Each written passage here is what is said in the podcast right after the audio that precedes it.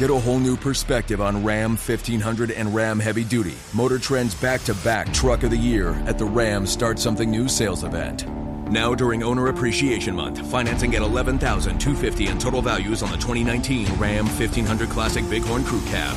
Hurry in for great deals during the Ram Start Something New sales event. Financing for well qualified buyers through Chrysler Capital. Not all buyers will qualify. Package values based on combined value of package items. Residency restrictions apply. Take delivery from dealer stock by 2 Olá, meus filhos. Aqui é a Lady Babi. Nós estamos começando mais um Bar dos Nerds. Ótimo, palminhas, olha só. Hoje nós vamos falar sobre uma franquia que eu gosto muito, muito, muito. E depois de 10 anos do seu lançamento do primeiro livro, ela tá voltando aí com novidades e eu estou extremamente ansiosa, que é Jogos Vorazes. E nessa jornada, nesse massacre quartenário aí, eu vou entrar agora falando com o Renê. Tudo bem, Renê? Tudo ótimo, Babi. Tudo maravilha. É uma honra estar aqui para poder falar dessa, dessa franquia que eu gosto tanto e acompanhei tantos anos aí. Ai, Renê, eu que agradeço você estar aqui. Gente, minha estreia aqui apresentando o Bar dos Nerds. Vocês sempre me ouvem como convidada, como, como uma barda, mas hoje eu tô apresentando. Os meninos falaram, vai apresentar. Tô chegando então. Bom, hoje você é host. Hoje, hoje eu sou.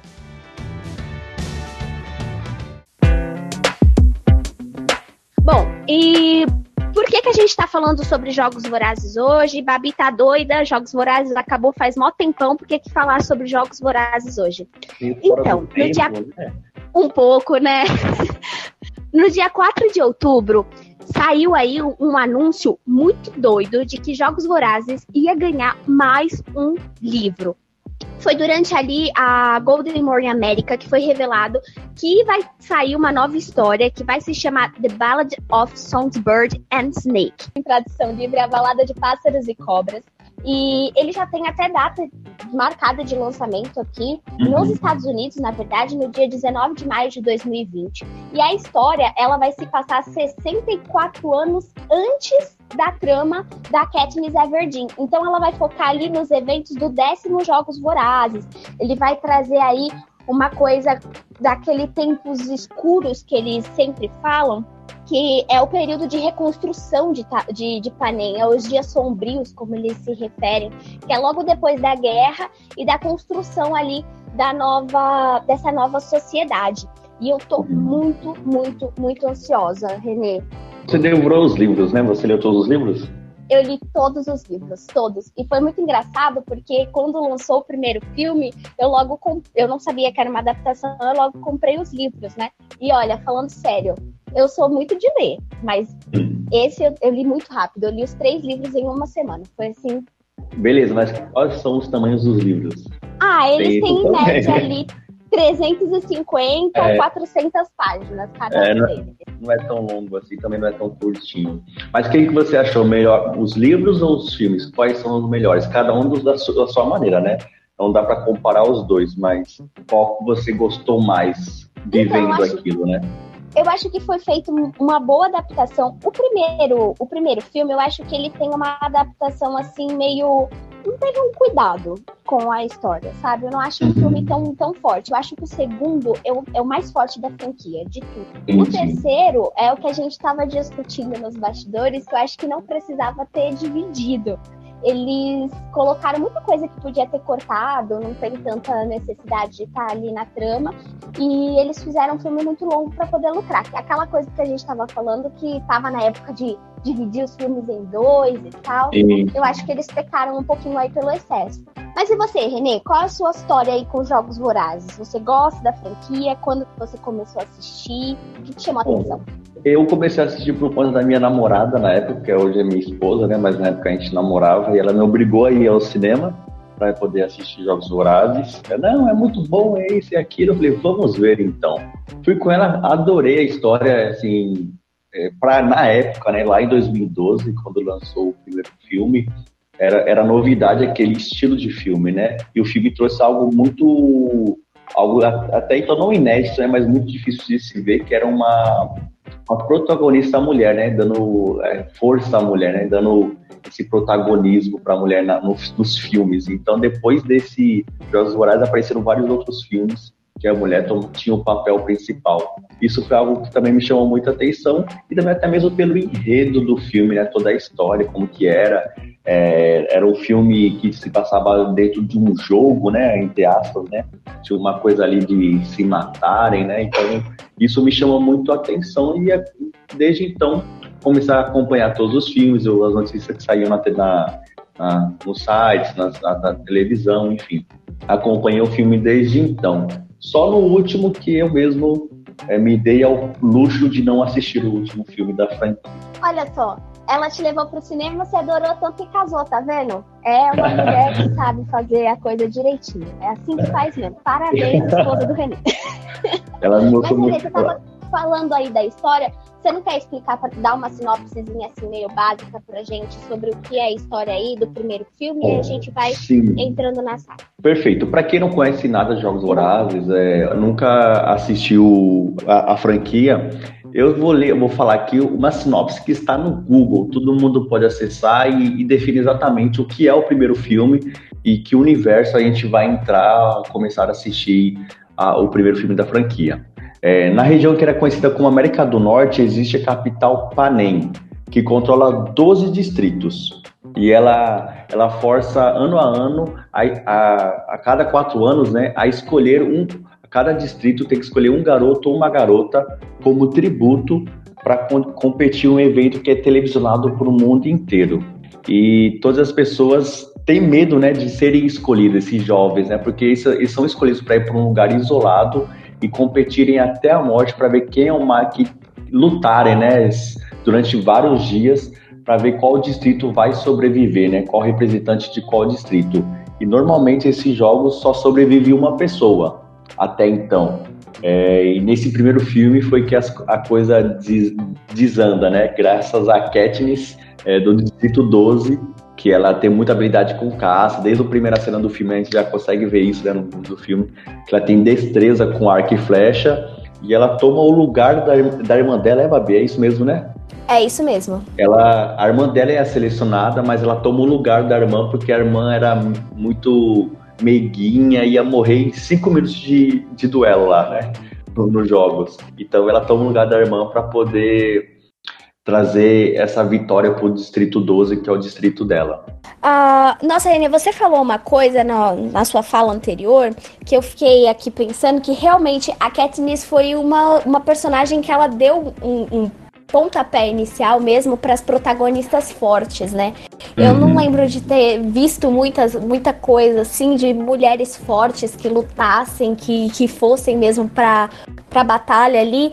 E no cinema, como protagonistas e tal, eu acho que a Katniss ela trouxe essa coisa. E, e o mais interessante é que assim, a, o Renê tava falando o Renê tava falando aqui que ele não tinha assistido antes porque ele achava que é os Jogos Vorazes era um filminho de adolescente, mas quando ele Exato. viu, ele se surpreendeu.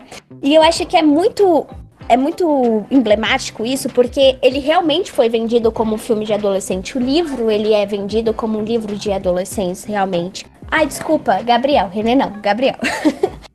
é, e quando você começa a ler a história, quando você começa a ver o filme, você percebe que é uma coisa muito brutal para adolescentes. E a Katniss é uma, uma, uma mulher falando com adolescentes porque a idade é. dela é 18 anos ali, e foi a faixa etária que foi vendido o filme, que é muito boa, porque você coloca a visão que a mulher ela pode sim lutar, ela pode sim é, defender o que ela quer defender. É muito bom esse é, papel da Katniss e como ela foi feita. Eles, eles saíram do lugar comum, né? Quando pensaram nesse filme, né? Eles tentaram sair do lugar comum de que o homem que salvava a menina sempre, né? Nesse caso era a mulher que salvava o Pita, né?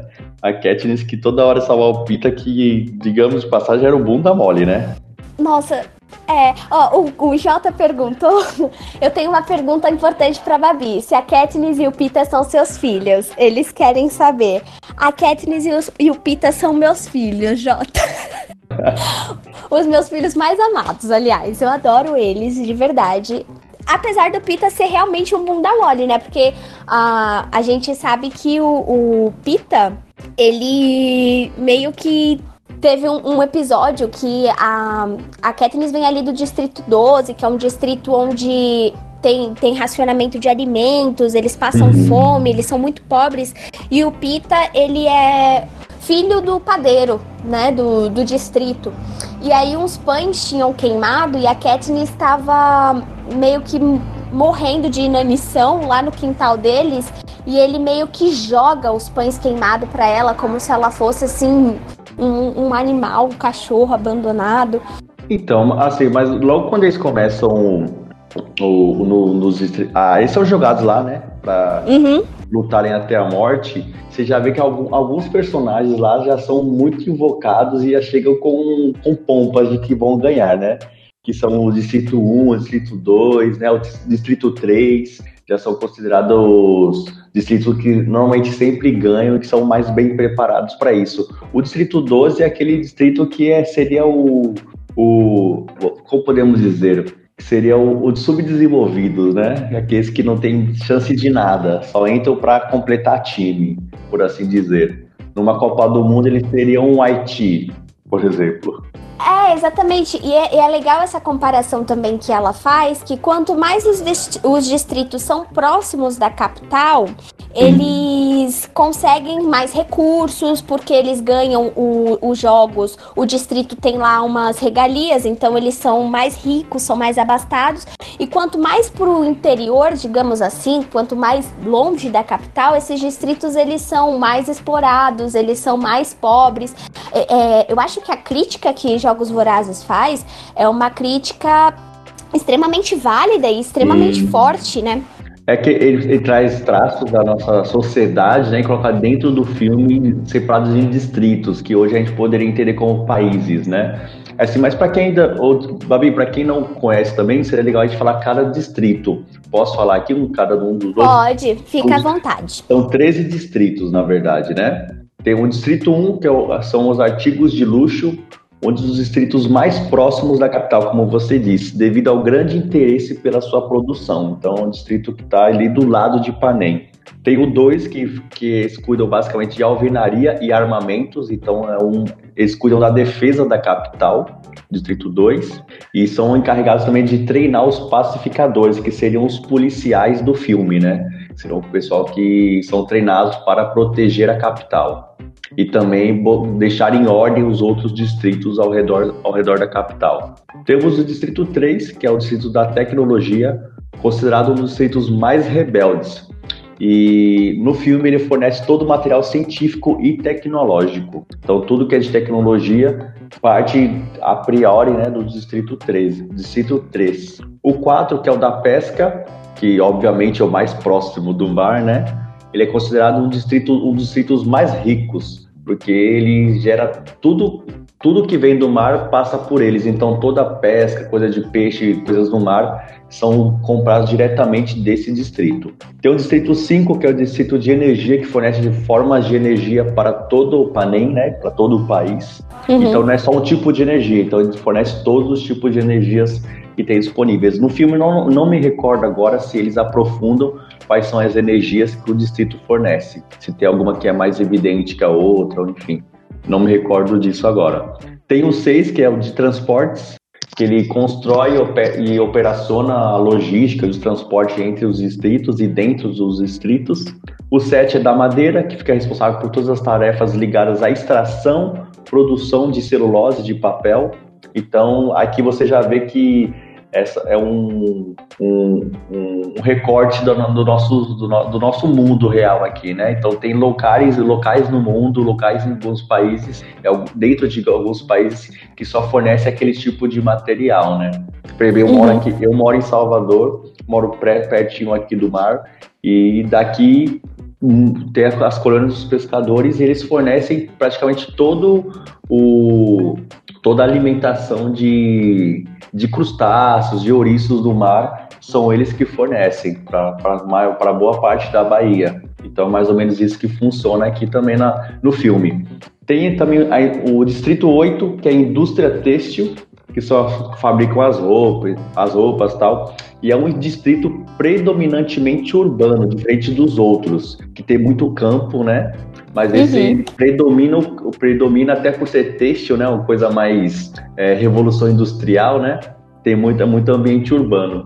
Ô, Tem... só para completar, uhum. o Distrito 8, eu lembro muito bem dele no livro, que a Katniss, uhum. ela vai fazer uma tour, né?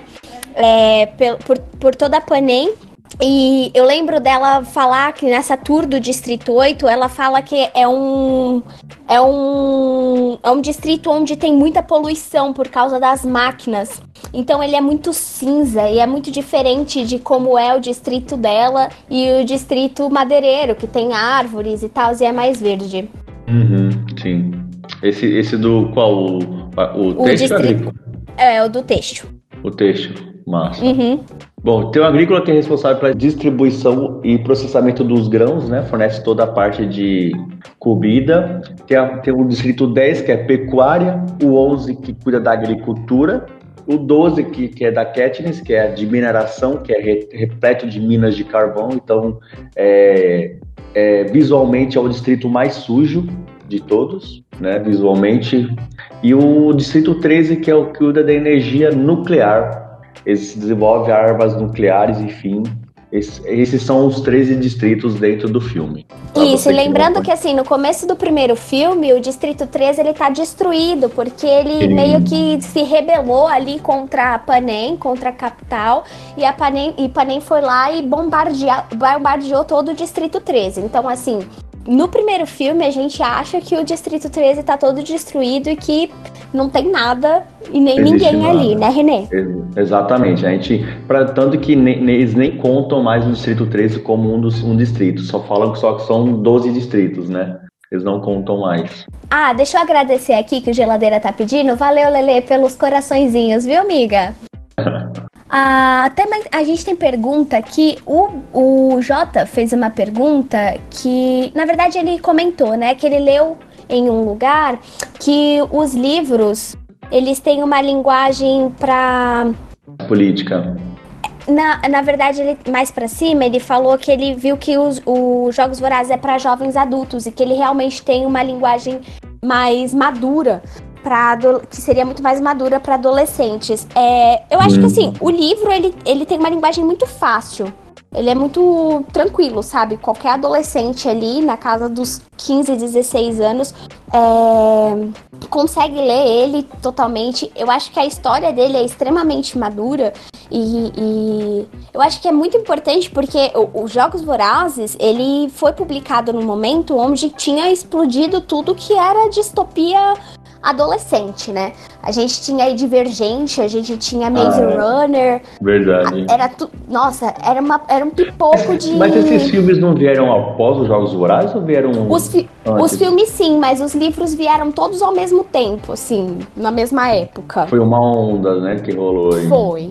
É, tanto que eu, tanto que muita gente com, confunde aí o, o Maze Runner, Jogos Vorazes, qual foi o que você falou? Divergente quando a gente fala do, desses filmes, todo mundo confunde, assim, porque eles são também muito parecidos visualmente, né? tanto visualmente quanto assim, a narrativa também é um pouco diferente. Divergente também. A, dif, divergente é só um pouco diferente, assim, mas ele tem também é dividido em, vamos dizer, castas ali. Uhum. E eles têm que fazer uma escolha, e quando eles escolhem, ele, ou eles escolhem as facções deles, eles têm que separar dos pais e não falam mais com os pais. E, e uhum. Jogos Vorazes também é meio assim. Eu acho que eles beberam todos ali da mesma fonte, só que Jogos Vorazes, ele trouxe uma coisa muito mais cruel num, num sentido político, como o Jota também falou ali. E eu acho que a gente podia discutir essa coisa da política trazendo já pro, pro, pra, pra Em Chamas, né? Que Em Chamas, para quem não acompanhou na época, foi o filme que, que foi da franquia, foi o que mais estourou, né? Foi o que mais teve repercussão na mídia, hein? Na, na publicidade, foi o que teve o grande hype ao meu, ao meu ver. Eu lembro que eu, na época eu comprei chaveiro do cinema, aquele cartão play card, sabe? Do cartão. Sim. Com em chamas, com balde de pipoca, enfim. Mas acho que o Em Chamas foi, assim, o melhor filme da franquia, sim, sem sim. sombra de dúvidas. Foi, é, é um, e assim, é diferente de diferente de, dos, de trilogias que a gente conhece, a gente acha que o segundo livro é o mais chatinho porque ele é tipo o livro de, é o livro de transição, né? É aquele uhum. que passa é, que a gente vem do, dos acontecimentos do primeiro livro, aí a gente tem um meio termo para tipo desfecho mesmo. Mas eu acho que o Em Chamas ele cresce de uma maneira absurda e a Katniss uhum. cresce também, né? O desenvolvimento sim, sim. da personagem dela. É tanto que fica é o tão aguardado como que vai ser esse chamas, como que ela vai aparecer para a multidão. Tanto que, que, que, aquele vestido dela ali, que, que é o que simboliza o em chamas, é fantástico, né? O pessoal fica maluco quando vê aquele vestido dela, quando ela, ela gira, se eu, não me engano, ela gira e o vestido começa a pegar fogo. É uhum. fantástico aquilo. E, a, e sabe, a, a assim, as, as asas do tordo mesmo, que aí vem aquela coisa do tordo, da imagem dela, que começam a construir a imagem dela como a salvadora de Panem e tal, né? Ela não querendo, né? a gente meio que pulou as coisas, então o que acontece? A Katniss, ela vai lá pro, pros Jogos Vorazes, ela luta na arena ali do, do massacre, e ela e o Pita sobram na arena. E eles meio que uhum. burlam as regras do jogo e os dois acabam saindo vencedores. Só que como eles meio que burlaram a regra do jogo, mais ela do que ele, né? Como eles meio que burlaram as regras, ela começa a ser como um símbolo de resistência em Panem, porque ela foi contra as regras do presidente Snow que é o grande ditador aí dessa, dessa nova sociedade. E aí, quando ela sai, ela tem que fazer uma tour pelo país e ela começa a ver não só as mazelas dentro do distrito dela, mas também dentro dos outros distritos, os problemas deles. É, Legal e ela começa que... a ser. Isso é legal, Babi, que mostra como a gente, a gente também tem uma, uma visão fechada do nosso próprio mundo, né? A gente, através da Katniss, eles tentam mostrar que os problemas não acontecem só no nosso, na nossa bolha social, né? Em outras regiões também tem tantos problemas quanto no nosso. Isso é um, um recorte bem interessante que eles fazem. Que a Katniss imaginava que só eles sofriam, né? Que nos distritos, distritos ricos todo mundo, todos eram felizes. E ela começa a enxergar que não é assim. Mesmo nos ricos, tem as pessoas que são pobres e que sofrem bastante também, né? Que são os empregados, enfim, subordinados. É, e, e assim, é incrível porque é nessa viagem dela que ela começa a entender o papel dela ali como uma sobrevivente do massacre e qual é a força que ela tem como um símbolo de revolução, né? Porque é o que ela Exato. basicamente se torna, um símbolo de revolução. E, e aí é que entra a parte da política que o Jota estava me questionando, que, a, que uma amiga dele leu os livros e falou que ela tem uma linguagem muito política. E aí é que começa a entrar porque a, a Katniss ela começa a entender toda a manipulação que acontece dentro da, da capital. Não que o primeiro uhum. livro não já mostrasse isso, o primeiro filme já não mostrasse isso, mas em chamas. Ainda. Exatamente. Em Chamas é uma construção muito maior. E eles brincam muito com isso, eles satirizam muito isso. É... Tem uma cena muito, muito interessante que, assim, o os Jogos Vorazes, ele foi uma, uma crítica realmente a tipo Big Brother, né? E de que é aquela coisa de você assistir as pessoas se matando e achar que aquilo tá muito legal. E tem o, o, o personagem do Caesar, que é o apresentador dos Jogos Vorazes, né? E, e, aquela coisa dele sentar e conversar com, com os, os participantes dos jogos e você achar que aquilo é legal, ele tá conversando ali. É como, como diria, é o nosso Pedro Bial, sabe? Ele tá ali mostrando o quanto que é legal aquelas crianças, porque são crianças, se matarem ali todos os anos e você sentar e assistir. É, justificar, você... né? Nossa, é naquela cena onde o Pita tenta fazer uma jogada, porque o que acontece? A Katniss, ela volta pro, pro, pros Jogos Vorazes. Ela termina os Jogos Vorazes. É, eles vão fazer o, o, a nova edição no ano seguinte, e nesse ano seguinte são, eles têm. E eles são obrigados a participar dessa edição especial, né? Que é um massacre quaternário, né? É isso. O que acontece é que uh, entra um novo, um novo idealizador dos jogos, e aí esse idealizador tem a brilhante ideia de que todos os vencedores dos jogos vorazes anteriores, eles vão ser os eles vão ter que ser os escolhidos ali no pro próximo jogos. Só que a Katniss é a única menina que sobreviveu no, no Distrito 12 aos jogos vorazes. Então ela é basicamente obrigada a voltar para dentro do dos hum. jogos. E ali quem se quem se voluntaria dessa vez no segundo livro é o Pita para ir com ela para poder proteger ela. E ela volta e o Pita tenta de tudo fazer com que eles sejam eles sejam protegidos e tanto que quando eles estão ali fazendo aquela entrevista com o, o Caesar, que é o Bial dos Jogos Vorazes, ele dá aquela Sim. coisa de que ah, a Katniss está grávida. Então começa, rola aquela comoção e o Peter entende muito mais o jogo de poder midiático dentro desse, desse no, de, dessa sociedade do que a Katniss no começo, né? Exatamente, a Katniss fica relutante, né, entender. Parece, parece que ela, tá, ela não quer entender, né, não quer enxergar como que é esse jogo político. Que no fim das contas ela já falou no final do filme, ela, ela se entrega a esse jogo político entendendo que é preciso se ela quiser mudar alguma coisa, ela também tem que, de certa forma, entrar no jogo político. É, porque é, ela nunca quis ser um símbolo de revolução. Ela caiu naquilo ali, ó, com, de gaiato, não foi? É tanto, é tanto que é só, só pulando pro próximo filme rapidinho, que é a Esperança Parte 1, que é uma coisa que me irrita muito no Esperança Parte 2, desculpe. Que é o tempo todo, o mundo tá acabando e ela tá preocupada com o Peter. Ela não quer ser o símbolo, ela não quer ser aquele, nem a resistência. Ela, o mundo acabando, gente morrendo, sendo bombardeado e ela preocupada só com o Peter que tá ali fraco, né? Se entregou. É, exatamente. O, Renê, vamos dar aqui, a gente já tá aqui falando, falando, e a gente nem, com, nem cumprimentou os nossos ouvintes, os nossos ouvintes, Bora. assim, fiéis. O primeiro de todos é o nosso bardo VIP aí, e o nosso bardo também, né? O nosso novo bardo, que é o Gabriel Moder.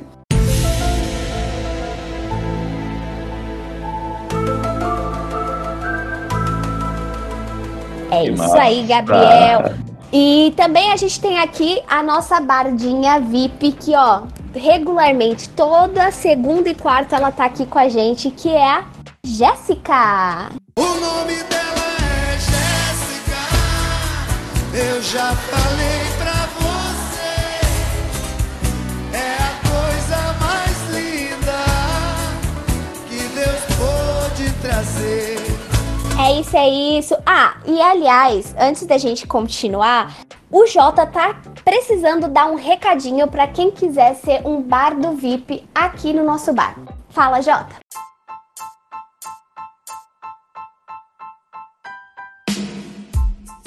Você curte o Bar dos Nerds? Que tal se tornar nosso padrinho? Agora nós temos uma caixinha e a partir de um real, que nem dói no seu bolso, você ajuda a manter o bar aberto. Basta acessar padrim.com.br barra Bar dos Nerds, repetindo padrim com M de Maria.com.br barra Bar dos Nerds e você escolhe o valor e joga as moedinhas pro nosso barman. Se quiser mais algumas regalias, você pode fazer como o Gabriel Molder, que com 10 reais entrou pro grupo dos padrinhos VIPs com acesso ao nosso grupo secreto direto do Telegram, além de outras novidades, e lá é onde tudo acontece. Então, galera, acesse agora padrim.com.br barra bar dos nerds e seja um padrinho do bar você também. É isso aí, galera! É isso aí, já tinha. E realmente lá é onde tudo acontece, viu, gente? É, é conteúdo novo, é, é, conteúdo exclusivo. Lá é maravilhoso, não é não, Renê? É sim, é muito bom. Tem um, tem um conteúdo lá exclusivo muito legal que essa semana eu fiquei super feliz quando recebi.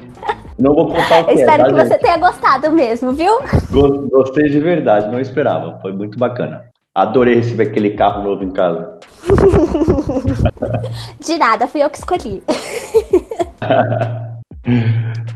Mas, Renê, vamos falar aí sobre a, as questões políticas, eu acho que mais do que as questões políticas, as questões de guerra que o, a esperança traz. Depois que a Katniss ali se descobre, entende que ela tem que ser o tordo, ela vai lutar aí. E aí, como que a Esperança parte 1 começa? Faleceu. Acho que eu fiquei sozinha, gente.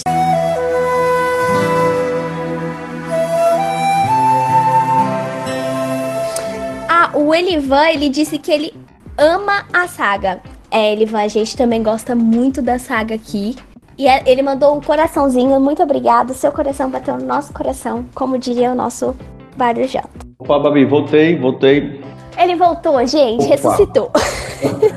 Eu mutei o, o meu aqui e esqueci de voltar, tá, gente? Você é vergonha da profissão! Eu tava falando, você não me ouvindo. Bom, estou aqui. Mas vamos oh, falar aí sobre as questões, a, as questões de guerras, das Início tramas da... políticas. Beleza, do parte 1, né? Esperança parte 1. Então. Exatamente. No final dos Jogos Vorazes, o Distrito 12 ele é bombardeado, né? Fica em destroços. A capital acabou, aniquilou praticamente o Distrito 12. E a, a Katniss não sabe o que fazer, né? Então ela pega refúgio no Distrito 13, que é o outro que também ainda estava bombardeado, mas ali sobrevive um, uma, um, uma célula de resistência, né? Sobrevive no Distrito 13. Então, muitas pessoas que foram dizimadas, que sobreviveram no Distrito 12, partem para o Distrito 13 porque lá ainda existe uma célula de sobreviventes, uma célula da resistência contra o, a capital. Basicamente, esse é o, o, o mote como começa o, o, a Esperança Parte 1. É isso aí. Ah, vamos agradecer aqui o Elivan por seguir a gente. Valeu, Elivan. Você é o bichão mesmo, hein, doido? Espero que você curta, hein? Senta aí. Senta aí, toma uma breja e vem papiar com a gente sobre jogos vorazes. É, eu acho que nessa.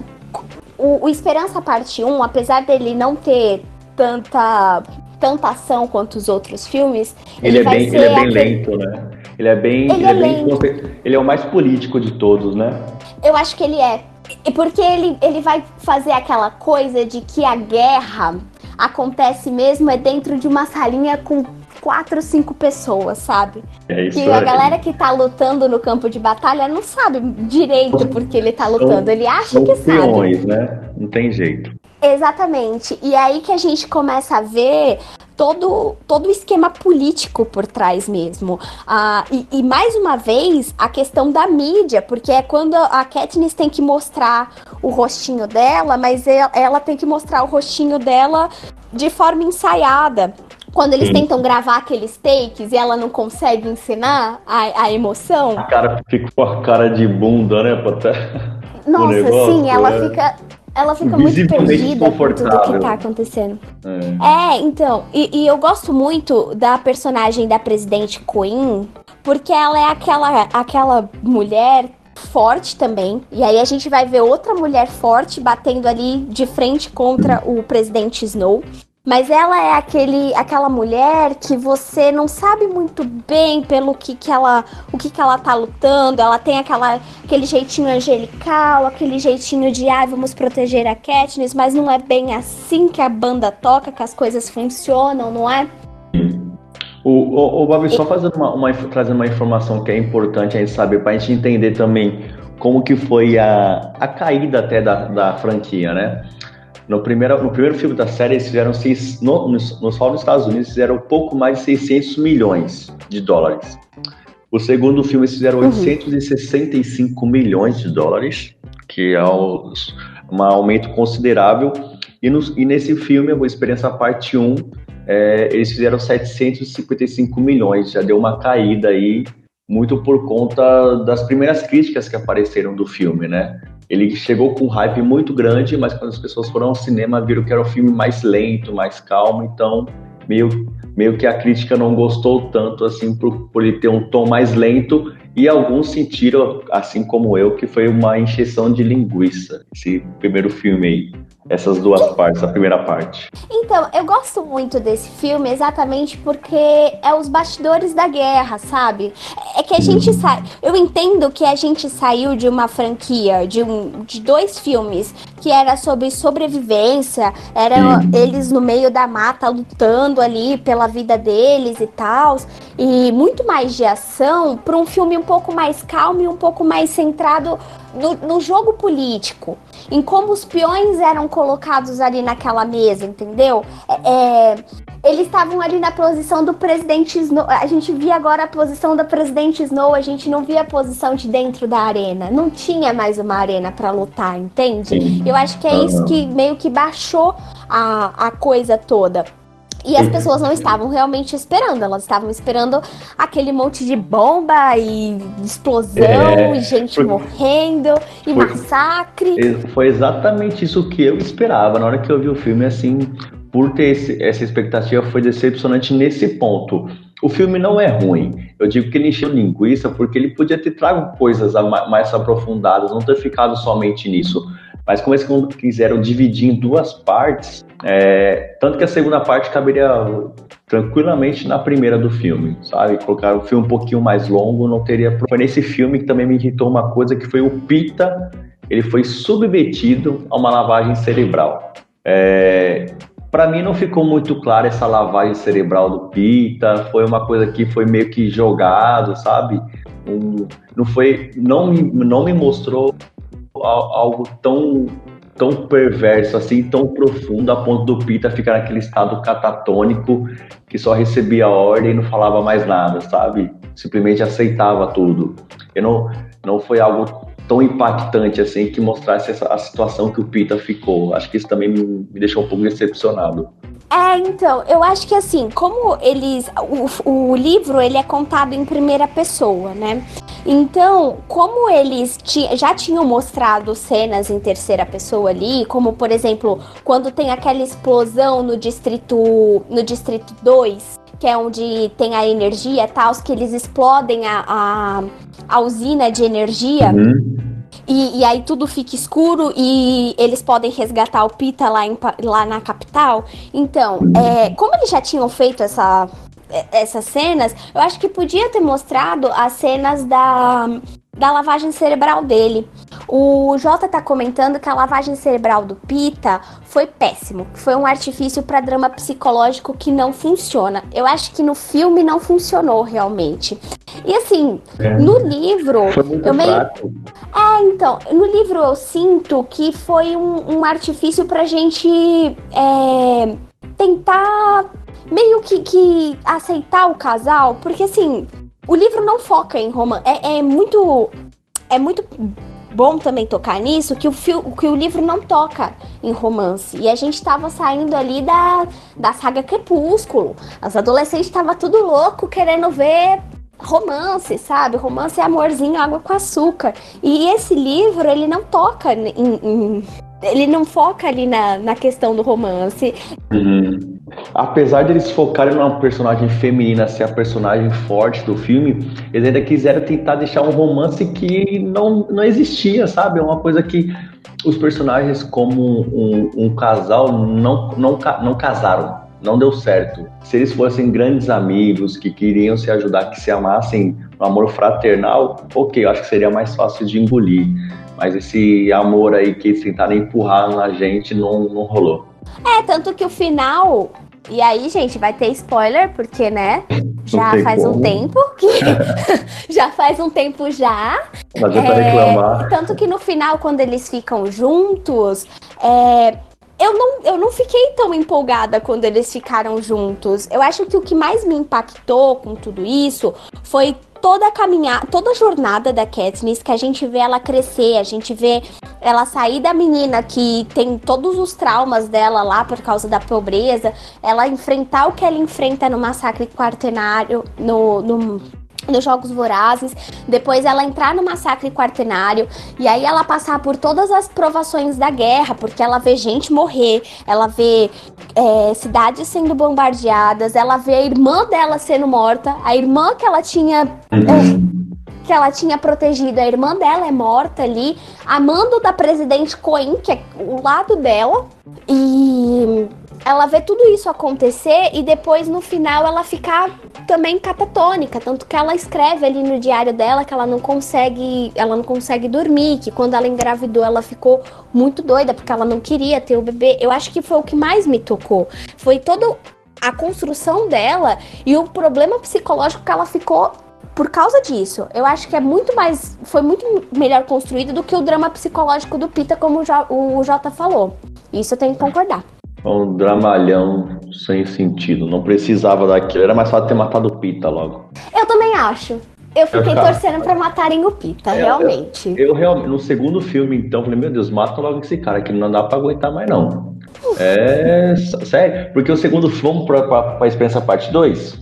Vamos passar pra parte 2. Bom, na parte 2, a Katniss quer, quer porque quer por conta da morte da irmã, da presidente, quer, quer porque quer matar o, o Snow pessoalmente. Então ela tanto que pega aquelas navezinhas de suprimento, como que é o nome daquilo, você lembra? Ah, era os, os balãozinhos de suprimento, não era? É, eu não lembro como, que, Uhum. como que ele chamou aquilo, enfim. É, para poder matar ele lá na capital pessoalmente. Tanto, mas o tempo todo, depois que ela é pega, todo o tempo todo ela se machuca, quase morre, mas o tempo todo volta para aquele drama lá, cadê o Peter, e não sei o que o Peter. Gente, isso, assim, na parte 2 é o que mais pegou, foi esse tempo todo eles tentando empurrar um romance que não existia. Que era mais fácil. Matou a irmã dela, por que, que não mata o Peter? Que era um personagem que tava convenhamos, um personagem que podia ser muito bem um personagem de segundo escalão do filme, que não fazia a menor diferença. É, porque em momento algum o romance deles, a gente compra, né, o romance deles. Assim, eu acho que o Pita funciona mesmo, como você falou, como um amigo dela. É, Que ajudou não. a vencer lá no primeiro filme, né? Exatamente. Eu acho que ele funciona muito como amigo dela, como o cara que tá ali do lado dela, como o cara que, que tentou salvar ela também no segundo, que foi pego ali por causa dela. É, eu acho que ele funcionou muito bem, pra, pra não desmerecer o personagem, eu acho que ele funcionou muito bem como o fantochezinho midiático da capital. Enquanto a Katniss foi o, o símbolo Da o resistência. foi o símbolo da revolução, da resistência. O Pita ele funciona ali como o bonequinho da, da capital que, que começa a pintar a Katniss como horrível. Olha só, ela quer destruir a nossa Exato. civilização. Olha, e eles usarem a imagem dele mediaticamente, eu acho que aquilo funcionou muito, muito bem. Eu, eu gostava dele Esse como contraponto, né? o antagonista da coisa toda. Sim, isso, isso foi legal mesmo, que colocaram um em cada. um- eles em, em posições opostas, claro que é, mentindo pro, pro público em geral, né? a- a- as- os reais motivos do Pita estar do lado da capital. Mas também, ao, ao mesmo tempo, o, o Pita, ele sempre aparecia. Eu, eu achei ele um péssimo ator nesse filme, pra ser muito sério. Ele sempre aparecia com a mesma expressão. Uhum. o filme todo ele ereto, com a cara de paisagem, falando, sabe? Assim, foi péssimo, foi péssimo. Ele como, como ator, assim, não sou um especialista nisso, mas não me comprou a, a vida que ele trouxe pro personagem, diferente da Katniss, que realmente foi muito bacana. E diferente do Pita, o- na verdade, os dois estavam sendo usados, né, para ser cada um representante de um lado aí da, da guerra, mas o Pita ele cedeu, né, se entregou re- realmente, mas a Katniss ela estava sendo usado como o torno, né, como a principal, mas contra a vontade dela. Ela não queria fazer aquilo, né? Ela queria tanto que teve uma hora que teve uma parte de uma guerra que queriam tirar uma foto com ela em cima da pedra lá com o touro, Uhum. como símbolo, ela não queria, ficou toda sem graça, não queria de jeito nenhum fazer aquilo, mas era preciso para a revolução acontecer, né? Sim, exatamente. Ó, o Jota concordou com você dizendo que ele não gostou da atuação do Peter também. E é, ele torcia pra ela ficar com o Gale. E o ator foi muito mais carismático. Sim, foi mesmo. Olha, só não torci pra ela ficar com o Gale, porque o Gale deveria, ficou assim. deveria, Não, deveria. porque o Gale ficou assim numa coisa de tipo, ai, precisamos bombardear tudo. Tanto que foi ele que fez a bomba que matou a irmã da Katniss. Vamos lembrar disso, que o Gale fez a bomba que matou a irmã da Katniss, tá? Foi E olha- que ela não ficou com ele? Ela tinha um ressentimento? Com certeza, claramente. Como é que ela podia ficar com o cara que fez a bomba que matou a irmã dela? E, gente, não, vamos falar sobre a irmã da Katniss morrendo, porque, sério, pensa só, que a menina entrou nesse rolê inteiro pra salvar a irmã, e a irmã vai lá e me morre no final, gente. É, é, é, é embaçado. Né? Oh, o Elivan comentou, perguntou aqui: vocês leram os livros? O Pita no filme é melhor que nos livros. É isso? Você acha, Rapaz, Elivan? Se o Pita é melhor eu no filme, no livro ele é horrível, então. Ah, não, não sei. Eu gosto muito do Pita dos livros. Eu gosto, porque, olha, quando ele fica doido, neurótico, porque ele fica muito maluco nos livros, realmente, assim. Tipo, uhum. tenta matar a Katniss umas 50 vezes, porque ele vai. Ele começa a ser programado para matar ela, né? E ele efetivamente quase mata ela estrangulada. Então, Sim. eu acho que eu acho que o Pita, ele é melhor nos livros. Ele a gente consegue ver muito mais a o desenvolvimento desse personagem. E, e, eu consigo acreditar muito mais num romancezinho, muito entre aspas, num romancezinho entre ele e a Katniss no livro do que entre ele e a Katniss no filme. Apesar de no final eles ficarem juntos no livro e tal, eu ainda achar que eles têm uma relação muito mais de amizade ali, de companheirismo, porque os dois ficaram sozinhos no Distrito 12, ali reconstruindo o Distrito 12. É, então eles ficaram sozinhos ali então eles meio que se juntaram e falaram: beleza, vamos ficar junto aqui. Então, mas no filme, não sei, foi uma coisa tão empurrada que eu só falei assim: tá bom. É, sei lá, o Pita. Eu acho que todo mundo chegou a um consenso aqui que o Pita, no filme e fora do filme, seria a mesma coisa. Ele, ele era um cone. Ficasse um cone com a foto do, do Pita lá, dava na mesma. Fazer um holograma do Pita. Imagina se ele morre no primeiro filme, nessa parte 1 Aí no, no parte 2 ele Ai, estaria só um holograma. Estaria, estaria perfeito, faria a mesma coisa. O Rubinho Lima entrou aqui, deu boa noite pra gente. Boa noite, Rubinho. Senta aí, pega sua cerveja, vem discutir jogos vorazes com a gente. E Renê, já que a gente tá aí falando sobre o final de Jogos Vorazes, que a Katniss ficou lá com as sequelas psicológicas dela por causa da guerra, que eles tiveram, ela e o Peter tiveram filhinhos, o Gale foi lá pro Distrito 5 fazer não sei o que da vida dele. Ah, agora a gente pode ter um segundo filme aí, pode estar vindo um outro filme aí, Renê. Que o, o livro, ah. como eu falei, esse novo livro que tá para uhum. lançar no dia 19 de maio do ano que vem, o Joey Drake, que é o presidente da Lionsgate, que é a produtora, né? Ah. dos filmes dos Jogos Vorazes, ele disse que, abre aspas, como a orgulhosa casa dos filmes, mal, mal podemos esperar pela, pro, pela publicação do próximo livro de Suzanne. Eu estava me comunicando com ela durante o processo de escrita e estamos ansiosos para continuar a trabalhar de perto com ela no longa. Vai vir filme novo, será? Será? E vai contar a história do, do livro ou vai ser a continuação? Eu espero que conte a do livro. A do novo livro. Eu acho. É, então, eu acho que vai ser a história do novo livro, mas assim, precisa. Não, não precisa. Eles então, querem... É, eu não sei se eu tô não, muito ansiosa, é... se eu não tô. Pelo livro, eu, eu tô ansiosa, porque assim, pode ser um livro de comemoração de 10 anos e tal, belezinha. Um outro livro para poder contar uma partezinha. Mas para filme, precisa mesmo? É. No, é que assim, no filme, se o filme não tiver um bom investimento financeiro, vai ficar uma caca, sabe? Vai assim, acabar de vez com a franquia.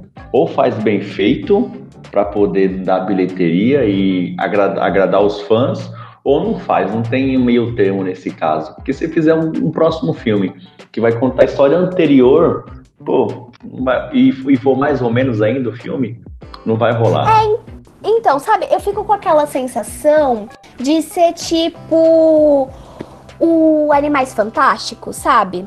Eu, eu pensei exatamente isso, Babi. Só que então... assim, o pessoal, o pessoal fala assim, o filme é ruim, aí tem que falar, não, mas é a J.K. Rowling que tá escrevendo tal. Não, uma coisa é você escrever livro, outra coisa é você escrever o roteiro de um filme. Né, o, o Jota aqui, que é nosso parceiro aí, sabe muito bem que tem muita diferença de você escrever um livro para escrever um roteiro. E a J.K., ela não tá conseguindo escrever o roteiro, sabe? Você vê cada cena do filme como se fosse um capítulo do livro. Não tem dinâmica, não flui, é tudo muito parado, é, não tá rolando. Tanto que. É, então, e, e assim, eu acho que a Suzanne Collins ela tem que escrever uma história muito boa Sim. E que dê pra realmente fazer um filme, porque, por exemplo, o Animais Fantásticos e Onde Habitam, o livro, ele é realmente um manualzinho. Eu não sei se você já viu, Renê, ele é bem pequenininho, vi, tipo um já. livrinho de bolso, e ele tem umas 60 ou 70 páginas. Ele é muito pequenininho. E ele não tem história. Então a, a J.K. Rowling, ela criou toda essa história aí pra poder fazer mais filmes. E pelo que estão falando, vão ser mais cinco filmes. Então, amor de da Deus, onde gente. que ela. Da onde que ela vai tirar tanta história é muito grande.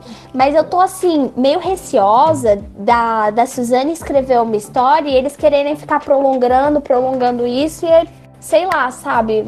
Não tem mais pra onde prolongar. É, secando, sei lá, enchendo linguiça com uma coisa que não dá. Bom, Eu enfim. realmente espero que ela consiga aí contar algumas coisas que a gente fique a gente fica se perguntando, que é como que Panem foi reconstruída, como que foi os primeiros jogos vorazes. Eu realmente espero que dê certo, que ela consiga aí fazer com que com ela com que ela consiga aí fazer a, a história fluir, a história andar e que seja um bom filme, realmente. Eu acho que livro vale a pena, mas filme eu achei um pouquinho livro demais. vale a pena, tal, que é é outro público, é outro hype e até consegue impactar positivamente, né? Agora, filme tem que ser muito bem produzido. Você quer contar um pouquinho da história desse, desse final dos Jogos Vorazes, Babi? Como que foi o desfecho, meu Deus?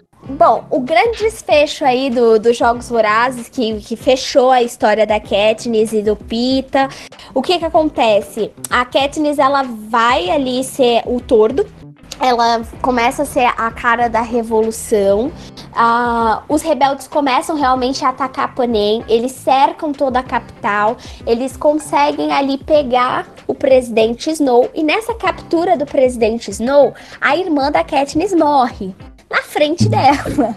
Uhum. E basicamente, novamente eu falo, ela fez um rolê todinho pra salvar a irmã, a irmã vai lá e morre. E depois que a irmã morre, a Katniss Isso é legal, percebe isso. que quem Mas isso é legal, a irmã dela ter, ter morrido, sabe? Não Nossa. ficou ah, um finalzinho feliz que todo mundo Uhum. esperava. Surpreendeu, pra quem não tinha lido os livros, eu não li o livro, no filme me surpreendeu. Eu falei, pô, caramba, isso foi bacana, isso foi legal, de fato. Então, mas até na hora, mas até na hora que eu li o livro, Renê, eu fiquei surpresa. Porque eu volto a dizer, não é uma linguagem que a gente espera para um adolescente. Na época, Renê, quando saiu o primeiro filme, eu sou um nenê. Eu tinha 18 anos de idade. Ai, então eu era o público-alvo. Eu era o público-alvo daquele filme. Eu não estava esperando aquilo acontecer. E quando aconteceu, quando, quando eu li o livro e aconteceu, eu não estava esperando nada daquilo. Porque apesar de- da, do Pita viver, da Katniss viver, da meio que a Panem, a Panem morrer, é, é, ser destruída, o, o Snow ser destruído, é um final triste. É um final muito triste, é um final melancólico, porque depois o que, que acontece? A, a Katniss, ela descobre que quem mandou matar a irmã dela foi a presidente Coin, que é a líder da revolução lá. E aí ela é colocada num púlpito na frente de todo mundo, num- no público todo, pra ela matar o presidente Snow. Só que em vez dela matar o presidente Snow, ela mata a presidente Coin, que foi outra reviravolta que eu não esperava ela matar a presidente Coin. Uhum. E aí, depois que ela mata a presidente Coin, ela vai pra julgamento. Ah, o presidente Snow, ele é linchado pela população. A população invade tudo e espanca Ah. ele até a morte.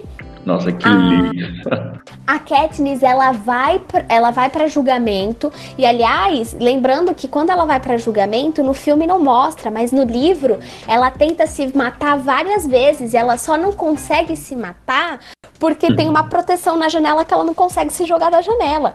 Eu tô falando, esse livro é muito triste. Mesmo? Nossa, que, coisa. Seria legal colocar isso no livro, no filme, teria sido bacana. Sim.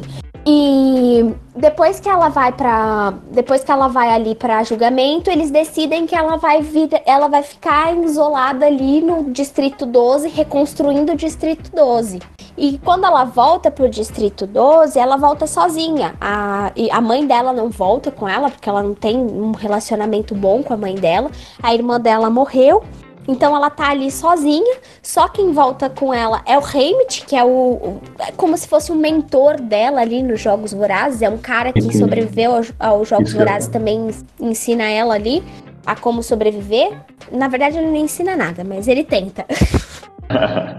é um beberrão. Isso. E depois o Pita volta com volta pro, pro Distrito 12 e aí eles vivem aí uma, uma amizade muito estranha e a, a Katniss acaba casando com o Pita. Só que, ah, ah, antes de mais nada, que é, é muito bom é, relembrar também, é que eles queriam a abolição dos Jogos Vorazes, né? Que, que não tivesse mais os Jogos Vorazes. E aí fazem uma votação com todos os, os vencedores, os sobreviventes dos Jogos Vorazes. E eles fazem uma votação se eles vão pegar os filhos sobreviventes dos líderes ali de Panem, né, da capital, e vão fazer um novo Jogos Vorazes, o último assim, ou se eles vão simplesmente tipo deixar pra lá. E aí eles votam e a Katniss tem o voto de Minerva, onde ela vota pra fazer um novo Jogos Vorazes também, ou seja, ela se vingou de todo mundo. É, Mas É. você entende essa vingança dela? então, é porque eu, eu penso muito mais como Pita pensou. Você tá começando uma você tá começando um novo, uma novo ciclo, uma nova história, da mesma forma que aquela que, que aquela outra pessoa que você destruiu começou também, sabe? Não tinha porquê, era só ela abolir sei lá, vocês julgarem eles, sabe? Mas não, ela colocou eles lá pra fazer um outro Jogos Vorazes. Você faria um outro Jogos Vorazes, Renê? Não, Porque são no filme, não sei quantos, quantos anos se passa no filme, né? Mas são anos de luta pra acabar fazendo a mesma coisa, sabe? Foi tudo em vão. Ela já não queria ser o símbolo. E quando ela se torna o símbolo, ela acaba com a, com a ditadura ali, né? Imposta sobre todo mundo esse- com esses jogos. É, ela volta com os jogos. E quem vai, e quem vai comandar a Panem agora? Vai estar comandando os jogos.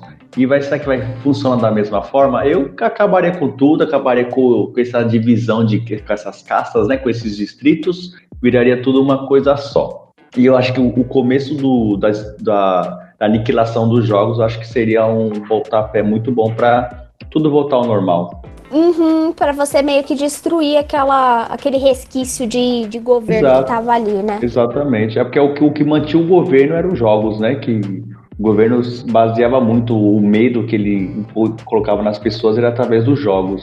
Uhum. E, ó, vou ler alguns comentários. O Jota falou assim: é, levam- devemos lembrar de Star Wars Rogue One. Se eles usam personagens carismáticos, podem funcionar, porque a base da história, como tudo começou, é algo interessante pra mostrar. Eu concordo que Star Wars Rogue One funcionou, já tinha, mas assim.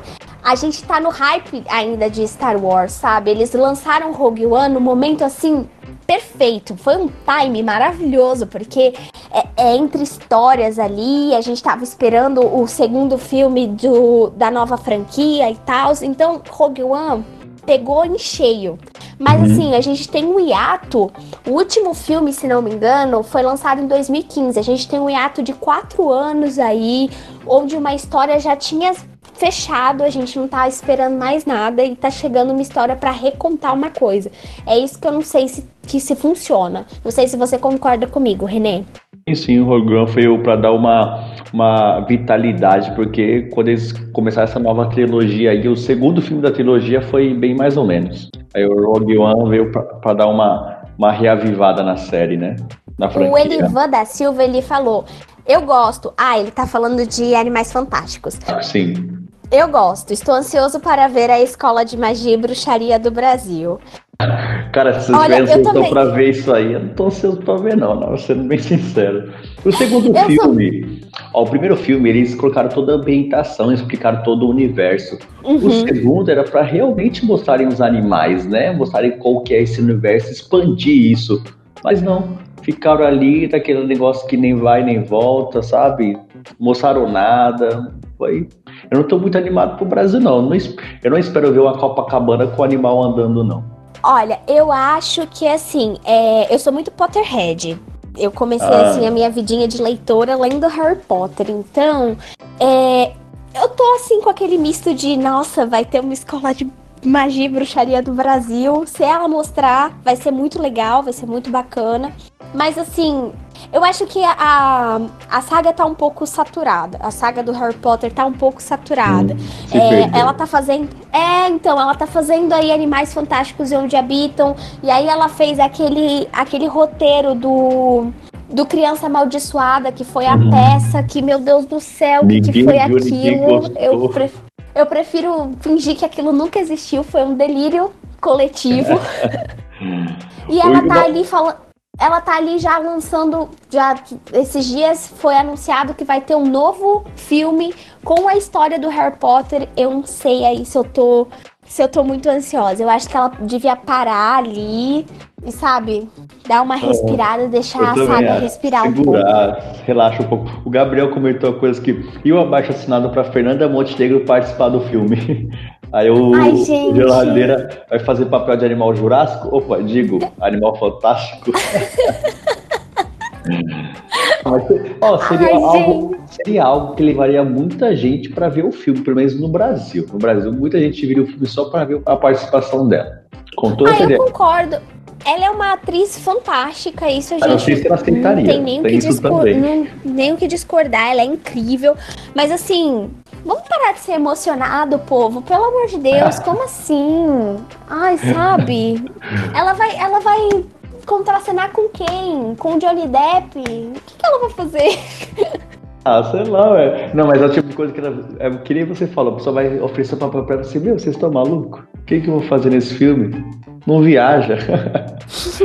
Não tem nada Ou ele a ver. vai ainda o Elivan ainda disse que ele acha que o filme, acho que ela, ele tá falando dos Jogos Vorazes agora. O, o filme não vai rolar, porque super saturou.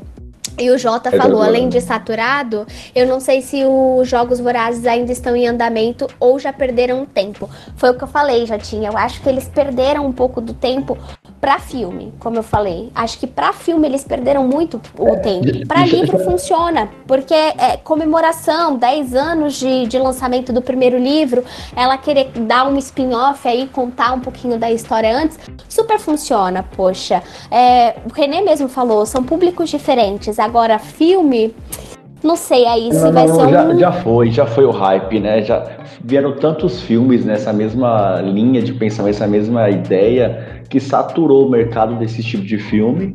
E se lançar agora vai ser só um tiro no pé, porque dificilmente alguém vai no cinema para assistir, sabe? É igual até o Velozes Furiosos saturou, tanto que esse último aí foi não teve tanta bilheteria, não, foi gigantesca, mas perto de Velozes Furiosos não foi não foi tão grande assim, né, a bilheteria, porque já saturou o mercado. Todo mundo já está cansado de ver sabe? Não acho que não é, não, não, é o caminho voltar a fazer filmes desse jeito, desse gênero. Quem sabe daqui a uns anos. O Geladeira né? disse que o Labirinto Corredor, vulgo Maze Runner, pensou que ia ser bom, mas foi, foi maior decepção. Pô, então. Assim, foi um filme que eu, nos trailers eu falei, caraca, isso deve ser demais, assim, bacana, mas o filme foi horrível. Ah, ele, o Geladeiro e o Jota estão dizendo que o primeiro Maze Runner foi bom. Eu concordo que o primeiro Maze Runner foi bom, mas ali, ó, ladeira abaixo pros outros, gente. Eu tô numa. Eu ainda tô assim, ó, numa.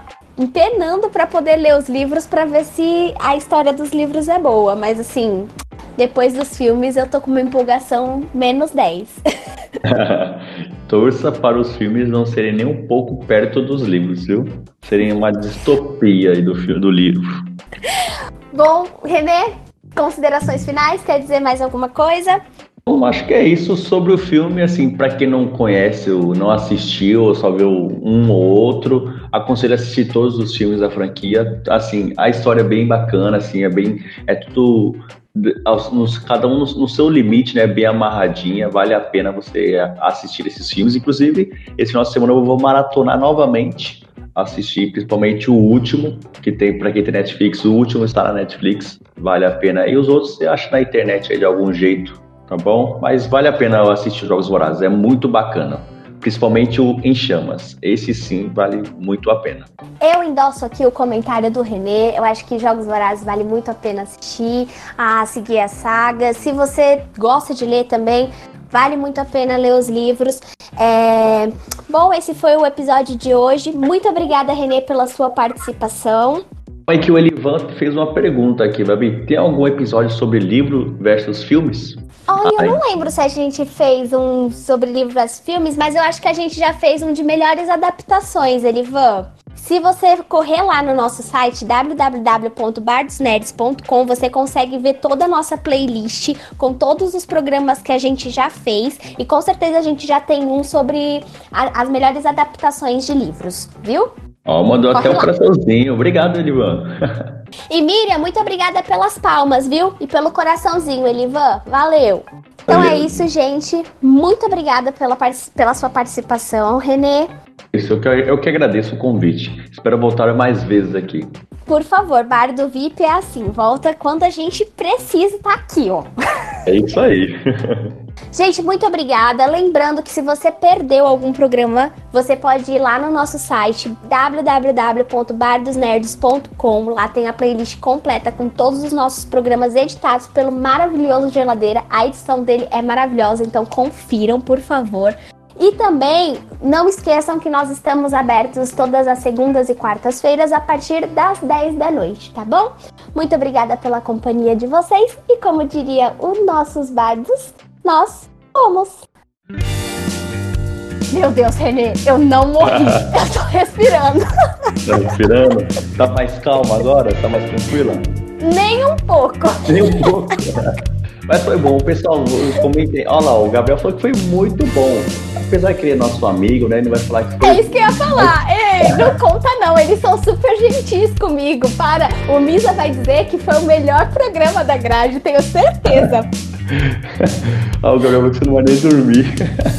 Viu, Babi? Tirou de letra. Não sei do que vocês estão falando, gente. Vocês estão sendo exatamente assim, muito gentil comigo. Você foi muito bem, você foi muito bem. Oh, mas foi, eu acho... Você estudou a pauta, foi muito bom. Mas eu acho que, ó, essa pauta aí que o Elivan mandou pra gente de filme versus livros é muito bom. A gente pode é usar aí essa, essa pauta de novo, viu, Jota? A gente pode fazer uma parte 2. Super top. Ah, então é isso. Então é isso, gente. Ficaria bacana mesmo uma parte 2 aí desse livro, selecionar alguns livros bacanas com, livro, com, os, com os filmes não tão bons assim. E tem muito hoje em dia, né? Muita coisa baseada em filme. O Gabriel Moser, livro é maior que filme. Acabou. nem sempre, nem sempre. O Elivan, Percy Jackson, pior adaptação. Concordo. Ah, Netflix, pelo amor de Deus, eu quero uma série, uma série que preste, hein? Nem sempre. Tem, tem livro que. É, não sei, cara. É porque a percepção é diferente, né? Se você vê um filme primeiro para depois ler o livro, talvez você não goste. Depende oh. da percepção.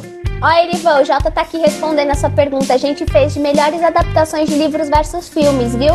Mas, ó, vou anotar aqui e vou cobrar o Jota pra gente fazer as piores adaptações. Pode deixar, pode deixar. E Percy Jackson vai estar nelas. Pode, pode confiar.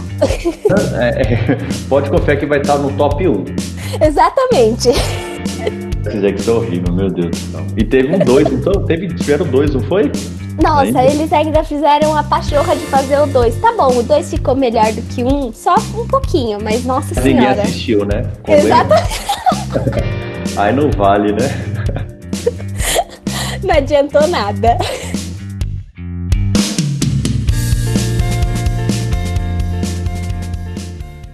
New Year's resolutions are hard, but the Xfinity New Year New Gig Sale is easy. Waking up the kids after a long winter break? Hard. But getting gig speed internet so you can stream, surf, and game all at once? Easy. Committing to a trendy New Year's diet? Hard. But finding your favorites on Xfinity X1, the easiest all in one entertainment experience, just by speaking into the X1 voice remote? Easy. It's the Xfinity New Year New Gig Sale, and it's simple, easy, awesome. To learn more, go to Xfinity.com, call 1 800 Xfinity, or visit a store today. Restrictions apply, not available in all areas.